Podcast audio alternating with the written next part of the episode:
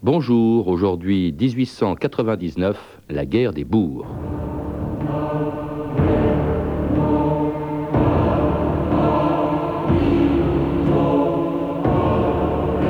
Si le Transvaal avait été un champ de pommes de terre et non pas une mine d'or, il n'y aurait pas eu de guerre. Hobson.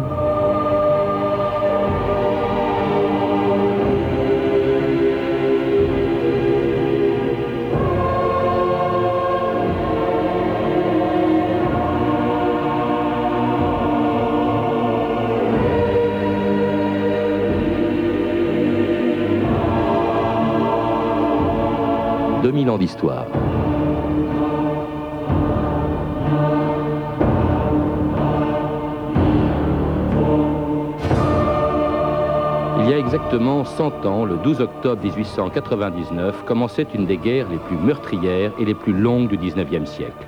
Une guerre insolite aussi, puisque pendant trois ans, en Afrique, elle a essentiellement opposé des Européens.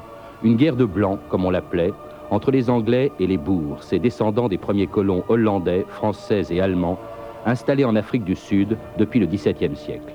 On comprend donc pourquoi en Europe, très loin des États du Transvaal et d'Orange, très loin des colonies anglaises du Cap et du Natal, on s'est tout naturellement passionné pour ce conflit, d'autant que par ses méthodes et sa violence, il annonçait déjà l'horreur des guerres du XXe siècle. As the siege went on, the rationing had to become very much more severe. Plus le siège avançait, plus les rafales devenaient violentes, beaucoup trop violentes.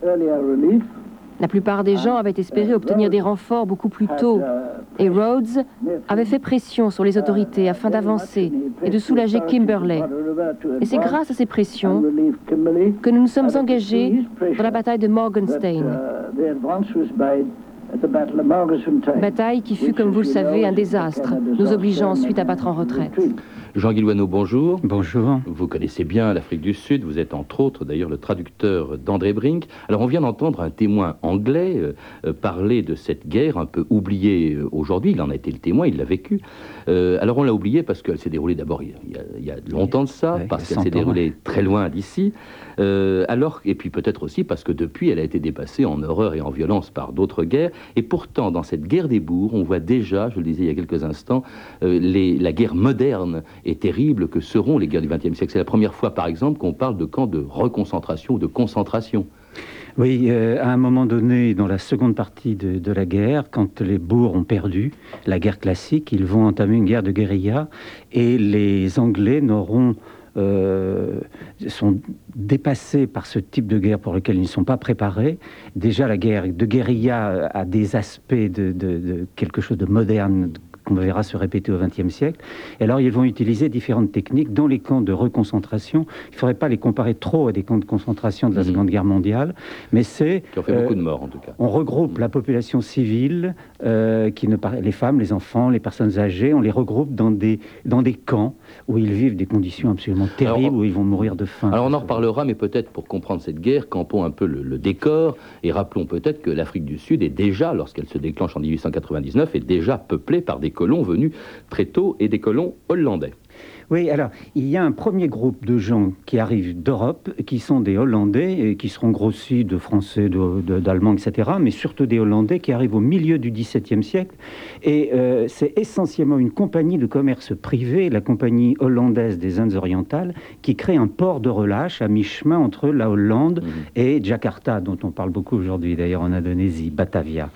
Et jamais il n'a été dans l'intention de cette compagnie de faire une colonie. Et c'est simplement les employés du Cap qui, à la fin de leur contrat, vont s'installer dans des fermes, d'ailleurs, que la compagnie leur loue mmh. pour montrer le côté provisoire de l'installation. Et à la fin du XVIIIe siècle, un siècle et demi après, là, on a le, fond du peuple bourg, africanaire, comme on dit aujourd'hui.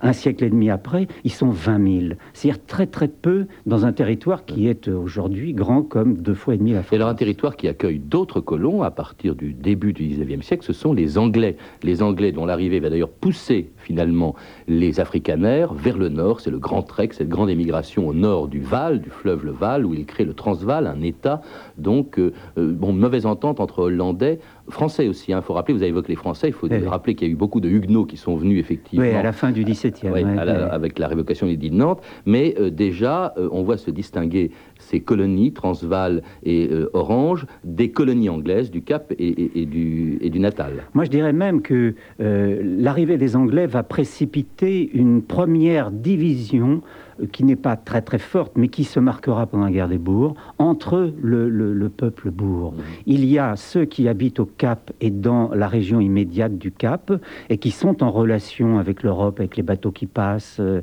et ils passent entre 50 à 60 bateaux par an. Mmh. Donc il y a des communications, on lit des journaux, on lit des livres, on est au courant de ce qui se passe.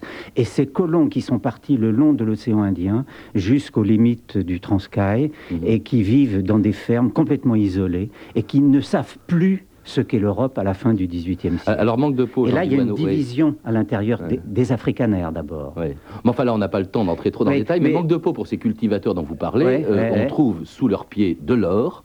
Euh, en 1886, et c'est ça peut-être, le texte, le petit extrait qu'on a entendu tout à l'heure l'indique, c'est ça peut-être qui va provoquer cette guerre des bourgs, la découverte de l'or dans le Transvaal. Oui, alors moi je dirais qu'il y a deux, deux, causes. Les Anglais arrivent en 1814-15, ils installent alors vraiment des colons, etc., et ils abolissent l'esclavage. Mmh. Et euh, pour refuser l'occupation étrangère des Anglais et refuser l'abolition de l'esclavage, en 1838, comme vous le disiez, la moitié, enfin un petit nombre d'Africaners va partir vers le nord. Et c'est cela qui, seront le problème mm. que les Anglais vont rencontrer. Il y a l'or et il y a un deuxième problème. Le deuxième problème, c'est que c'est l'époque il y a eu la conférence de Berlin en 1885 où les États européens se sont partagés le monde, et en particulier l'Afrique, et l'Angleterre s'est lancée dans la création d'un empire africain, en gros, qui va du, Caire au Cap. C'est le grand rêve sur leur route, Et sur leur route, il y a un obstacle. Et l'obstacle, c'est ces deux républiques qu'ils ont eu l'erreur, qu'ils ont fait l'erreur de reconnaître dans les années 1850. Et en plus, on trouve les plus grandes réserves d'or du monde, là euh, où, il y a aujourd'hui Johannesburg. Alors ça, ça fait venir évidemment beaucoup de capitaux, beaucoup d'Anglais aussi, beaucoup mhm. d'étrangers, d'Américains qui viennent travailler dans les mines à Johannesburg, ce qu'on appelle les Uitlanders, c'est-à-dire les étrangers, et euh, Uitlanders qui réclament aux Anglais de les soutenir parce qu'ils réclament des droits politiques, et devant le refus du président du Transvaal, Kruger, eh bien, se déclenche donc le 12 octobre 1899 une guerre, cette guerre des bourgs, qui commence très mal pour les Anglais, Jean Lugano. Ça commence très mal parce que les Anglais n'ont pas pris au sérieux les bourgs. Ils ont cru que c'était un peuple de paysans, d'un petit État un peu informe qui venait de se constituer. Et ils sont quand même, à l'époque, l'Angleterre, c'est la première puissance du monde qui pourra résister. Ils ont eu l'habitude d'écraser en Inde, dans d'autres régions d'Afrique, des populations mal organisées et qui n'ont pas euh, un art de la guerre à l'européenne. Et ils vont rencontrer devant eux euh, en fait des gens qui défendent, j'allais dire, leur peau, qui défendent leur terre, leur famille, et puis qui sont des Européens, dont certains ont été formés en Allemagne aux techniques de la guerre. Ils ont des fusils Moser, ils ont de l'artillerie, et les Anglais, euh, qui ont fait un péché d'orgueil, euh, se font battre, et c'est l'année 1899. Alors ils ne défendent pas que défendre d'ailleurs leur terre, ils attaquent même les Anglais dans leur garnison, et notamment la garnison de Mafking, qui est défendue par un inconnu qui deviendra célèbre, le futur fondateur du scoutisme, Baden-Powell, qui rappelait en 1937 comment il a défendu Mafking. One thing that put Mafeking over much in the limelight at home L'une des choses qui plaça chez nous Maeve King sous les feux de la rampe lors des premiers jours du siège fut les messages enjoués et exubérants envoyés à Lord Roberts, notre commandant en chef.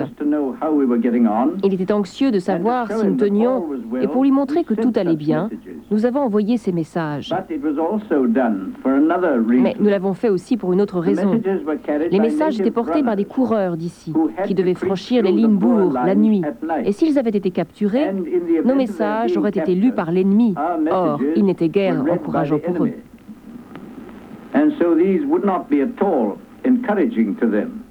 Il faut préciser, euh, Jean Guilouano, que les messagers étaient en fait des, Noirs. On dit que c'était une bataille de Blancs, mais il y avait et, beaucoup d'Africains qui étaient effectivement enrôlés dans les, dans les troupes euh, anglaises, aussi bien que Bourg d'ailleurs. Et puis alors il y avait du beau monde. Là on vient d'entendre, c'est assez étonnant comme archive, Baden-Powell, mais il faut savoir que dans cette guerre, eh ben, euh, on a rencontré du beau linge, si je puis dire. Il y avait Churchill qui a participé à cette guerre, il était correspondant de guerre, et même Gandhi. Et même Gandhi, euh, qui est, euh, était donc qui appartenait à l'ensemble de l'empire britannique par l'Inde et qui a fait le film le rappeler ses premières armes en Afrique du Sud. Et, euh, il dirigeait avait... une compagnie d'ambulanciers. C'est ça. Et alors il faut signaler que les Noirs n'avaient pas le droit de porter les armes du côté bourg. Ils conduisaient des chariots, ils étaient infirmiers, ils portaient les messages et ils étaient très souvent dans les postes très très exposés. Et il y a eu de, de très très nombreuses victimes noires. Alors beaucoup de gens donc participent, de gens célèbres aussi participent euh, à cette guerre, beaucoup de journalistes aussi qui s'y intéressent en Europe, où les difficultés des Anglais en consternent certains et en réjouissent d'autres. La revue de presse Stéphanie Duncan. Oui, pendant l'automne 1899, vous le disiez, les graves, revers subis par les troupes britanniques minent le moral des Anglais sur le front comme à l'arrière. L'écrivain Rudyard Kipling, l'auteur notamment du livre de la jungle, fervent défenseur de l'Empire britannique, fait paraître dans le Daily Mail un poème à la gloire des soldats du front. D'ailleurs, grâce à ce poème, il réussit à récolter 250 000 livres sterling pour secourir les familles des soldats. L'écrivain Conan Doyle, Patrice, je suis sûre que vous avez lu les aventures de Sherlock Holmes. Of course. eh bien, ce Conan Doyle, lui, ne se contente pas comme Kipling de parader dans les salons. Il est envoyé comme médecin militaire à Bloemfontein, près du front, où se propage une épidémie de dysenterie. Le mal fit d'effroyables ravages, dit-il. On en atténua la gravité pour le public, on censura lourdement les correspondances de presse, mais nous vécûmes au milieu de la mort, sous sa forme la plus ignoble, la plus répugnante. Les hommes mouraient à raison de 60 en moyenne par jour. Et de la semaine du 10 au 17 décembre 1899, où les Anglais accumulent les défaites, Conan Doyle dira plus tard qu'elle fut la plus sombre qu'ait jamais connue notre génération et la plus désastreuse de ce siècle pour l'armée britannique. Alors Winston Churchill, vous en parliez, le futur Premier ministre, n'est alors qu'un petit reporter et à la bataille de Spionkop en janvier 1900, euh, qui fut une nouvelle hécatombe pour les Britanniques, euh, voilà ce qu'il dira quelques années plus tard. Les scènes qui se sont déroulées à Spionkop font partie des plus étranges et des plus terribles auxquelles j'ai jamais assisté. En France aussi, l'opinion se passionne pour la guerre des bourgs. En général, la sympathie va plutôt aux adversaires de l'Angleterre, qui, il faut le rappeler, vient d'imposer à la France une cuisante défaite à Fashoda en Afrique à laquelle d'ailleurs participait Kitchener, qui sera un des commandants britanniques. C'est peut-être la raison pour laquelle les Français euh, en veulent particulièrement aux Anglais, notamment dans cette affaire euh, de la guerre des bourgs. Oui. Donc l'Action française, le journal de l'extrême droite nationaliste, apporte son soutien enthousiaste aux bourgs qui sont, je cite, nobles ou de bonne race pour la plupart.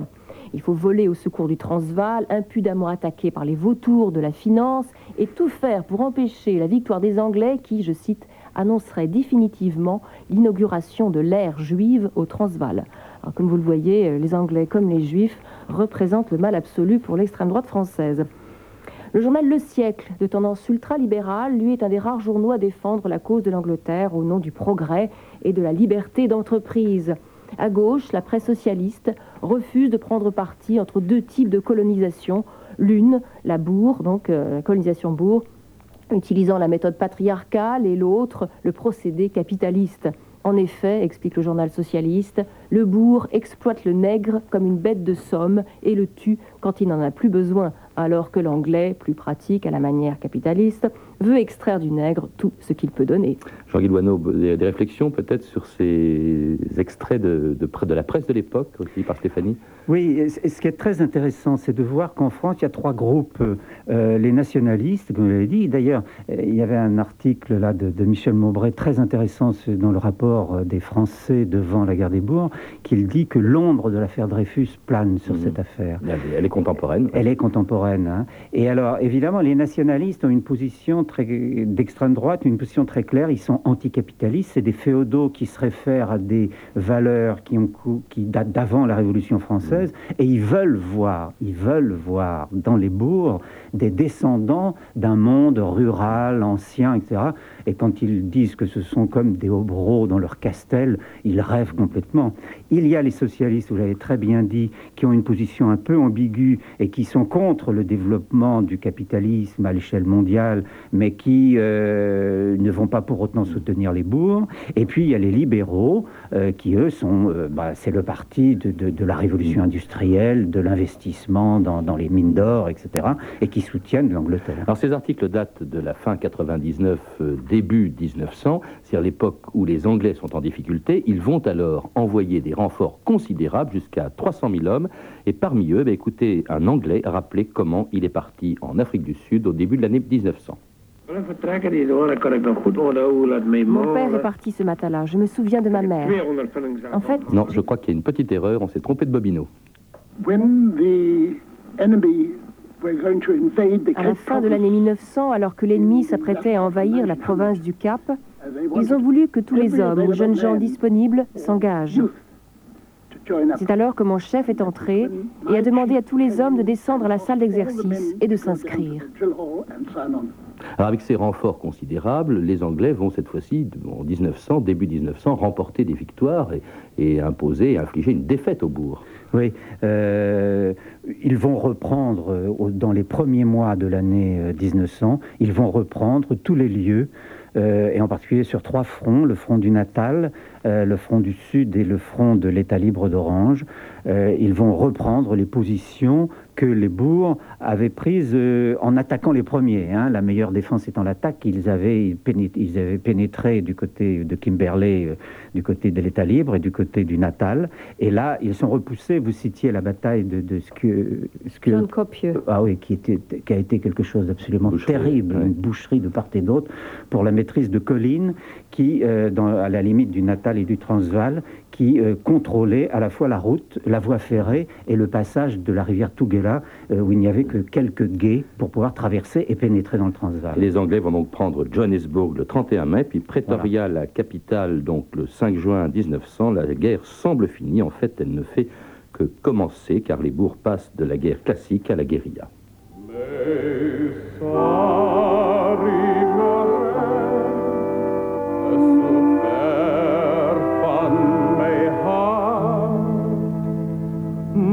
我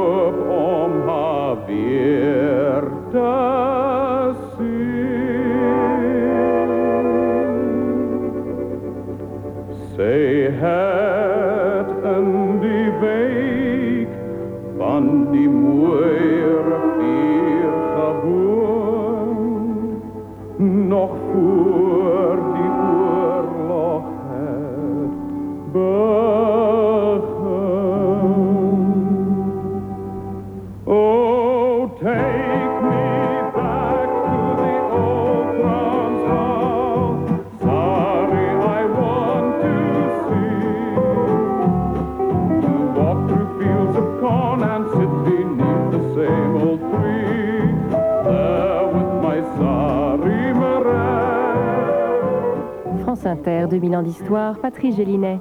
C'était Sari Marais par Nico Karsten et son orchestre, une vieille chanson du folklore bourg, en afrikaner et en anglais aussi on l'a entendu, interprétée à la mode country des années 50. Et nous sommes en compagnie de Jean Guilouano, donc pour parler de la suite de la guerre des bourgs, c'était il y a 100 ans, entre 1899 et 1902 pendant que d'autres événements se produisaient ailleurs qu'en Afrique du Sud, Stéphanie. En 1899, en France, l'affaire Dreyfus trouve un, nouvel épilogue. Le 9 septembre, le capitaine Dreyfus est condamné à 10 ans de prison. Il est gracié 10 jours plus tard, en janvier 1900. La révolte des boxeurs en Chine s'en prend aux intérêts occidentaux et aux missions catholiques. En Autriche, Sigmund Freud publie son interprétation des rêves. En France, le travail des mineurs de moins de 18 ans et des femmes est limité à 11 heures par jour. En avril 1900, l'Empire colonial français s'agrandit du Tchad. En août, la Russie annexe la Mandchourie. En janvier 1901 meurt Victoria, reine de Grande-Bretagne et d'Irlande et impératrice des Indes. en ne décembre, donc pas la victoire des Anglais. Et non, en décembre, l'Italien Marconi réalise la première liaison TSF à travers l'Atlantique. En mai 1902, en Martinique, la ville de Saint-Pierre est détruite par l'éruption de la montagne Pelée. Et en 1900, donc revenons un peu en arrière, on pensait qu'avec l'annexion du Transvaal, la guerre était finie. En fait, elle ne fait que commencer. Je l'ai dit tout à l'heure, c'est une guerre de guérilla qui commence. De guérilla. Euh, c'est des petits groupes euh, de bourgs à cheval, très bien armés, euh, de façon légère et qui vont harceler les colonnes anglaises et qui vont même attaquer des villes et qui vont utiliser une technique euh, assez curieuse, c'est qu'ils vont pénétrer à l'intérieur de la colonie du Cap très très profondément, presque jusqu'à la ville du Cap, pour essayer de soulever les bourgs, si j'ose dire, de l'intérieur, de l'arrière, ce qu'ils ne feront pas d'ailleurs, ce qui montre la séparation entre les deux groupes. En tout cas, ce qui montre aussi, ce qui explique aussi, en tout cas, la, violence avec laquelle les Anglais réagissent, fermes brûlées, euh, bétail et récolte détruits, et puis également des gens que l'on envoie dans des camps pour couper justement les bourgs de ceux qui les soutiennent. Écoutez cet autre témoignage, cette fois-ci un Africaner racontant comment les Anglais ont coupé de leur famille les bourgs et les ont envoyés, les familles, dans les camps. Mon père est parti ce matin-là. Je me souviens de ma mère. En fait, j'ai deux grands souvenirs de ce jour-là. Ma mère a énormément pleuré, et puis les Anglais sont revenus chercher les bourgs. Les Anglais ont attrapé tout le monde. Ma mère, mes trois frères et puis moi, qui n'avais que 9 ans. On nous a attaché les mains et ils ont attaché le plus vieux à la ferme. C'est quand ça a été terrible, Jean Guilouano. Hein? Je crois qu'il y a eu 28 000 morts. Oui, oui, oui, Il y a, eu 58 camps, il y a eu... Euh, entre, aux alentours de 150 000 personnes enfermées dans les camps. Et les femmes, c'est très, ça, revient souvent dans les littératures, les femmes euh, qui ne pouvaient pas écrire, qui voulaient que leur mari qui était à la guerre sache où elles étaient mortes. Avant de mourir, elles brodaient euh, sur des foulards, sur des choses comme ça. Elles avaient toujours des petits nécessaires de couture et elles brodaient des messages. Et ce souvenir chez les africanaires est souvent rattaché, vous savez, à ces protestantes françaises qui ont été enfermées dans la tour de Constance avec morte. Et il y a et, cette femme qui avait gravé avec une épingle à cheveux résisté dans la pierre. Voilà, c'est leur euh, référence historique. Est-ce que c'est ça qui explique la défaite euh, des bourgs en définitive le 31 mai 1902 par ce traité qui s'appelle la paix de Vereeniging, je crois? Bon, je crois qu'ils ne pouvaient pas gagner parce qu'ils sont totalement enclavés. Ils sont, euh, c'est vrai que le, pays est saigné à blanc et détruit. Et puis la puissance anglaise est telle, ils vont, les Anglais d'ailleurs s'adaptent. Ils créent, ils utilisent euh, pour la première fois dans l'histoire le fil de fer barbelé à des fins militaires. 58 000 km de fil de fer barbelé qui sont une guerre moderne. Hein. Des blocos. Des blocos. Le terme anglais blockhouse d'ailleurs, hein, et non mhm. pas à l'allemande comme on l'apprendra plus tard, etc. Euh, qui fait que. Euh, et alors, ce qui est intéressant, c'est qu'au XXe siècle, euh, la guerre des bourgs avec le Grand Trek est un des mythes fondateurs de la nation africaine. Oui, alors justement, elle est, finie, elle s'est terminée donc le 31 mai 1902. Est-ce que, je suppose qu'aujourd'hui, en Afrique du Sud, en ce moment, on la commémore, mais de quelle manière? Parce que l'Afrique du Sud a quand même pas mal changé depuis. Oui, alors, par exemple, euh, lorsque en 1961, donc 61 ans plus tard, ou 60 ans plus tard, euh, le gouvernement du Parti national d'apartheid a, a, décrété l'indépendance, où est-ce que ça s'est fait? Ça s'est fait à Vereeniging là où avait été signée cette paix infamante, et le 31 mai, le même jour. C'est vraiment le wagon de rotonde, si j'ose dire. Et aujourd'hui, euh, il y a quelques jours, Thabo Mbeki, en Afrique du Sud, a, commencé, a ouvert les commémorations devant, dans des cimetières militaires, et en particulier dans des cimetières noirs, qui était quasiment oublié parce que les tombes n'ont pas été entretenues. Et voici ce qu'il dit. Accepter que la guerre fut sud-africaine, tuant des Sud-Africains, l'histoire du peuple sud-africain tout entier, et ceci façonne son avenir. Nous savons aujourd'hui que 20 000 Noirs ont été tués dans le conflit, aux côtés de 28 000 Sud-Africains, etc. Parce qu'à bien des égards, finalement, les Noirs sont les vrais vaincus de cette guerre. On voit que, effectivement, bon, les, les bourgs ont perdu la guerre, ont signé un traité, mais en définitive, c'est un peu leur principe qui sont demeurés pendant très longtemps, jusqu'à l'abolition de l'apartheid, qui sont demeurés en Afrique du Sud. C'est même, disons, les Anglais gagnent la guerre et installent un régime qui exclut les Noirs, d'ailleurs, euh, jusqu'en 1948, où cette fois-ci, les africanaires, les bourgs, prennent leur revanche sur le plan politique, puisqu'ils gagnent les élections, élections réservées aux Blancs, et ils vont rester au pouvoir jusqu'en 1990, avec la libération de Mandela. Et ça n'est que depuis 1990 que le peuple noir, enfin, c'est quand même les trois quarts de la population, euh, est reconnu comme ayant participé à l'histoire de ce pays et euh, ce que vient de dire euh, Becky il y a quelques jours en ouvrant ces cérémonies euh, montre bien qu'on est en train de réécrire l'histoire de tous les Sud-Africains mhm. dans cette Afrique du Sud qui se veut arc-en-ciel aujourd'hui. Écoutez, merci en tout cas Jean-Guy Douaneau de nous avoir rappelé ce, moment important de, notre histoire qui s'est déroulé donc il y a exactement un siècle. Vous le faites... Enfin, vous ne le faites pas, mais c'est fait dans plusieurs livres. Je vous rappelle que vous êtes également l'auteur de deux biographies de Nelson Mandela, l'une qui a été publiée chez Payot et une autre plus récente dans la collection Naissance d'un destin chez Autrement. À lire aussi plus directement sur le sujet de Paul Coquerel, L'Afrique du Sud, Histoire séparée, chez Gallimard Découverte, et puis L'Afrique du Sud des Africanaires aux éditions complexes, et puis également La guerre des bourgs de Bernard Lugan, euh, publié chez Perrin, et puis La France et l'Afrique du Sud de Daniel Bach chez Cartala.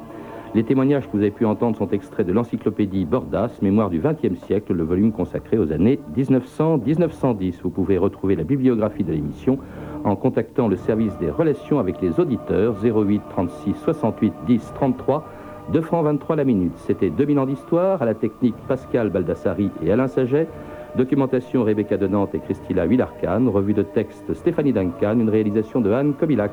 Une émission de Patrice Gélinet.